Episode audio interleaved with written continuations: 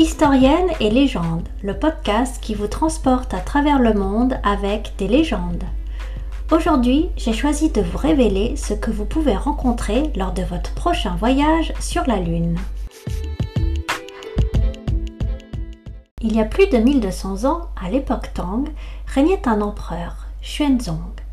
Il avait entrepris de nombreuses réformes dans son royaume et après chaque grande affaire, il avait tendance à s'assoupir. Lorsqu'un jour, alors qu'il s'assoupissait, il commença par avoir très froid.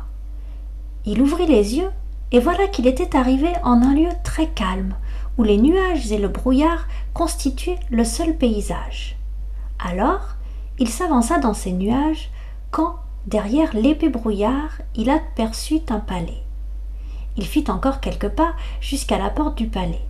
Sur cette porte, il y avait une inscription.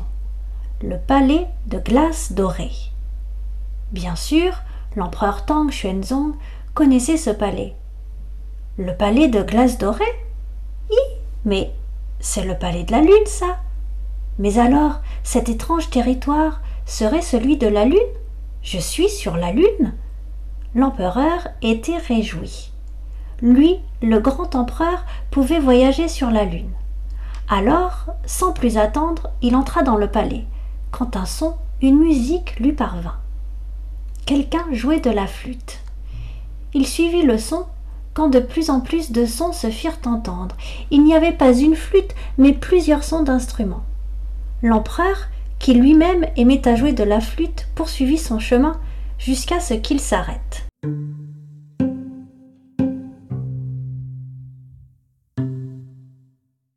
Oh, Votre Majesté, asseyez-vous. Une jeune fille installa l'empereur sur un trône dans la petite chambre d'argent.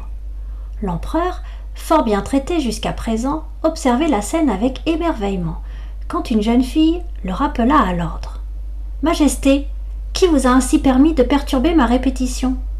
Le roi, choqué, peu habitué à autant de franchise, en fut perturbé et n'eut pu répondre qu'autoritairement comme il en avait l'habitude.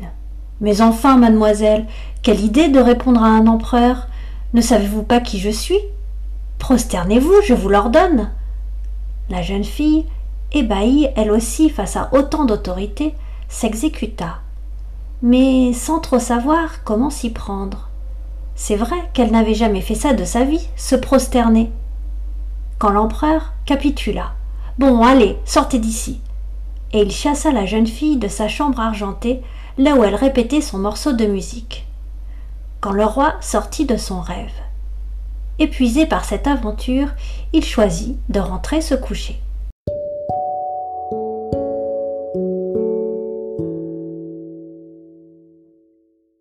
Le lendemain, à son réveil, l'empereur ordonna à ses gardes d'aller chercher une personne capable de le ramener sur la lune. Il me faut trouver qui jouait de la flûte.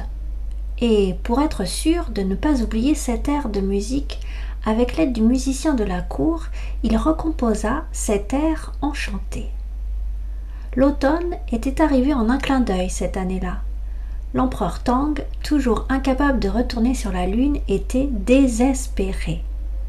Quand, le quinzième jour du huitième mois de l'année, il tomba dans un sommeil profond, si profond qu'il emmena à proximité d'un pont tout blanc. Là-bas l'attendait un palanquin et ses quatre porteurs. L'empereur s'y installa et le palanquin s'envola. Son royaume disparut alors progressivement pour laisser place à un palais merveilleux aux murs de jade installé sur la lune. Le jardin qui entourait le palais était lui tout aussi enchanté. C'était un parterre de fleurs si coloré que l'empereur en avait la vue troublée. Quand un bruit attira son attention. L'empereur, curieux, continua à s'approcher du bruit et vit un homme couper du bois. Mais ce qui retint surtout l'attention de l'empereur, c'est que chaque arbre coupé repoussait aussitôt. L'empereur interrogea alors le coupeur de bois. Votre Majesté, lui répondit le bûcheron, permettez-moi de me présenter. Oukang, bûcheron de la lune. Les sages m'ont ordonné de couper du bois en punition de mes fautes passées. Mais, mon brave, vos arbres repoussent tous. Il n'est donc pas nécessaire de vous fatiguer à cette tâche. Monseigneur, si ces arbres repoussent, c'est pour m'apprendre la patience. Il m'est donc ordre des dieux de couper des arbres qui repoussent tous les jours. L'empereur laissa alors Oukang à sa besogne et pénétra dans une forêt. Près d'un pont, il aperçut un lapin blanc en train de moudre des plantes médicinales. C'était le lapin de jade envoyé ici par les dieux pour moudre la poudre des dieux. L'empereur essaya de s'approcher du lapin pour se présenter, mais le lapin de jade prit peur et s'enfuit. L'empereur, toujours en voyage sur la Lune, poursuivait sa visite à la recherche du joueur de flûte.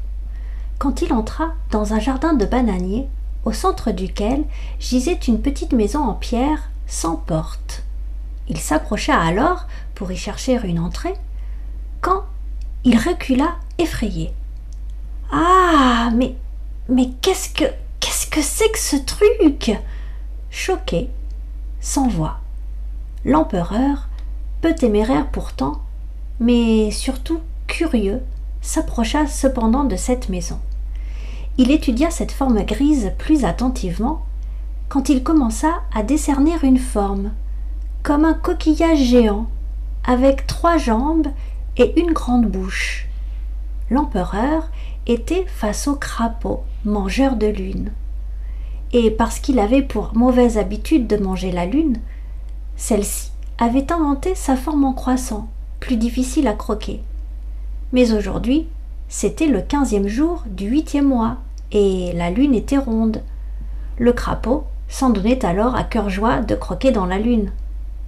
L'empereur laissa donc ce crapaud à son œuvre, et s'aperçut que plus il avançait, plus il était haut. Quand ils arrivèrent au palais de la Lune, sur la porte du palais, il était écrit Palais de glace dorée. L'empereur, proche de son objectif, précipita ses pas tout en tendant son oreille.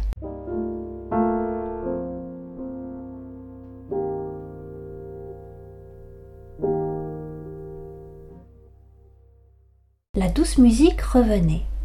Il avait retrouvé son air de flûte. Mais cette fois-ci, il ne s'arrêta pas et s'avança jusqu'à la porte derrière laquelle venait le son de la flûte. Il entr'ouvrit la porte et vit un orchestre uniquement de jeunes filles dansantes et joueuses de flûte. L'empereur s'arrêta pour écouter cet air qu'il avait eu tant de mal à retrouver. Quand tout à coup il se rappela que sur la lune vivait aussi Chang'e, la belle épouse de Roi. L'empereur, toujours aussi curieux, eut envie de voir Chang'e, d'en apercevoir sa beauté. Il referma doucement la porte de la salle de musique pour ne pas déranger les demoiselles, puis s'aventura plus en avant dans le palais de glace. Quand tout à coup toutes les bougies s'éteignirent. Chang'e avait compris l'intention de l'empereur Tang et voulait refouler sa curiosité. L'empereur toujours aussi peu téméraire, pris de peur, recula jusqu'à la porte du palais. Et la peur le réveilla.